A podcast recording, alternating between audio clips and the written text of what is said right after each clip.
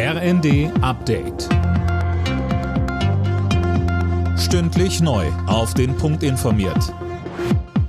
Ich bin Gisa Weber. Guten Abend. Wie soll Europa mit den explodierenden Corona-Zahlen in China umgehen? In der Frage fordert Bundesgesundheitsminister Lauterbach eine einheitliche Lösung. Tom Husse, eine Testpflicht für Reisende aus China lehnt er ab. Er selbst hält das derzeit nicht für notwendig. Italien war ja vorgeprescht und hatte so eine Testpflicht im Alleingang beschlossen und auch Spanien will das einführen. Trotz allem sagt Lauterbach, wir müssen vorsichtig bleiben.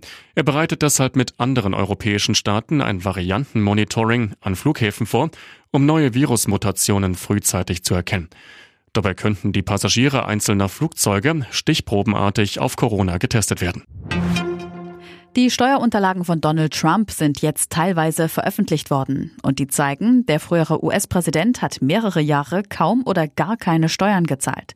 Trump hatte sich juristisch gegen die Herausgabe der Dokumente gewehrt, war aber vor dem obersten Gericht gescheitert. Obwohl das Kükenschreddern in Deutschland jetzt seit knapp einem Jahr verboten ist, gehen Verbraucherschützer davon aus, dass das Töten weitergeht.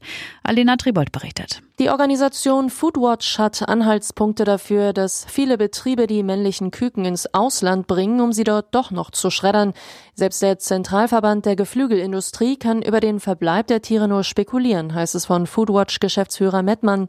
Er kritisiert, dass es offenbar keine Kontrollen gibt. Insgesamt hält er das Verbot für nicht ausreichend. Es ändert nichts an den unerträglichen Zuständen in deutschen Hühnerstellen, so Mettmann.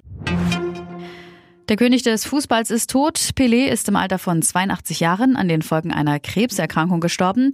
Dreimal holte er mit der brasilianischen Nationalmannschaft den WM-Titel. Noch am Abend rief die Regierung eine dreitägige Staatstrauer aus. Alle Nachrichten auf rnd.de